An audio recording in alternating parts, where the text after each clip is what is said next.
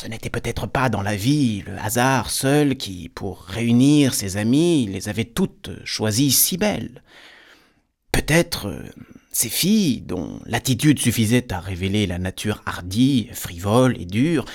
extrêmement sensible à tout ridicule et à toute laideur, incapable de subir un attrait d'ordre intellectuel ou moral, s'étaient-elles naturellement trouvées parmi les camarades de leur âge, éprouvées de la répulsion pour toutes celles chez qui des dispositions pensives ou sensibles se trahissaient par de la timidité, de la gêne, de la gaucherie, par ce qu'elles devaient appeler un genre antipathique, et les avaient-elles tenues à l'écart. Tandis qu'elles s'étaient liées au contraire avec d'autres vers qui les attirait un certain mélange de grâce, de souplesse et d'élégance physique, seule forme sous laquelle elles pussent se représenter la franchise d'un caractère séduisant et la promesse de bonnes heures à passer ensemble. Peut-être aussi la classe à laquelle elles appartenaient et que je n'aurais pu préciser était-elle à ce point de son évolution où, soit grâce à l'enrichissement et au loisir, soit grâce aux habitudes nouvelles de sport, répandues même dans certains milieux populaires, et d'une culture physique à laquelle ne s'est pas encore ajoutée celle de l'intelligence, un milieu social,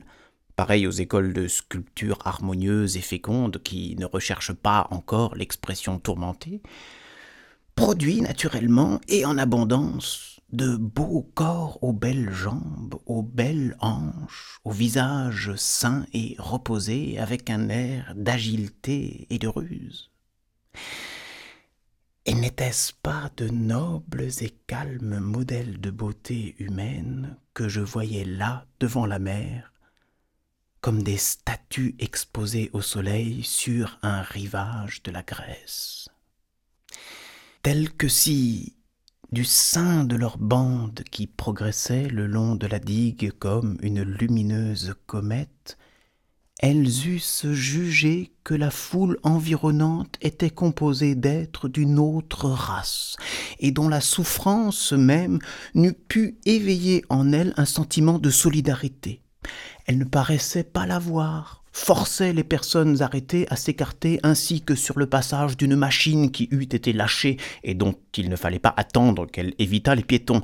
Et elle se contentait tout au plus si quelque vieux monsieur, dont elle n'admettait pas l'existence et dont elle repoussait le contact, s'était enfui avec des mouvements craintifs ou furieux, mais précipités ou risibles, de se regarder entre elles en riant.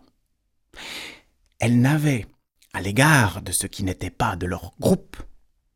aucune affectation de mépris. Leur mépris sincère suffisait.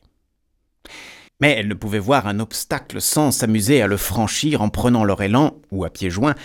parce qu'elles étaient toutes remplies, exubérantes de cette jeunesse qu'on a si grand besoin de dépenser que même quand on est triste ou souffrant, obéissant plus aux nécessités de l'âge qu'à l'humeur de la journée, on ne laisse Jamais passer une occasion de saut ou de glissade sans s'y livrer consciencieusement, interrompant, semant sa marche lente, comme Chopin la phrase la plus mélancolique, de gracieux détours où le caprice se mêle à la virtuosité. La femme d'un vieux banquier, après avoir hésité pour son mari entre diverses expositions, l'avait assis sur un pliant, face à la digue, abrité du vent et du soleil par le kiosque des musiciens.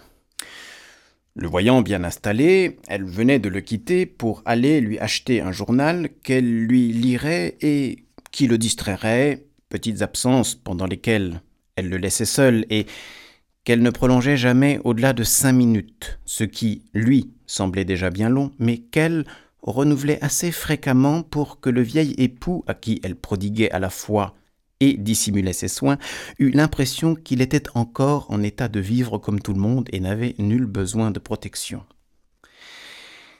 La tribune des musiciens formait au-dessus de lui un tremplin naturel et tentant, sur lequel Sans une hésitation, l'aînée de la petite bande se mit à courir, et elle sauta par-dessus le vieillard épouvanté, dont la casquette marine fut effleurée par les pieds agiles, au grand amusement des autres jeunes filles, surtout de deux yeux verts dans une figure poupine qui exprimèrent pour cet acte une admiration et une gaieté où je crus discerner un peu de timidité, d'une timidité honteuse et fanfaronne qui n'existait pas chez les autres. Ce pauvre vieux, il me fait de la peine, il a l'air à moitié crevé, dit l'une de ses filles d'une voix rogomeuse et avec un accent à demi ironique. Elles firent quelques pas encore, puis s'arrêtèrent un moment au milieu du chemin sans s'occuper d'arrêter la circulation des passants, en un agregat de formes irrégulières, compactes,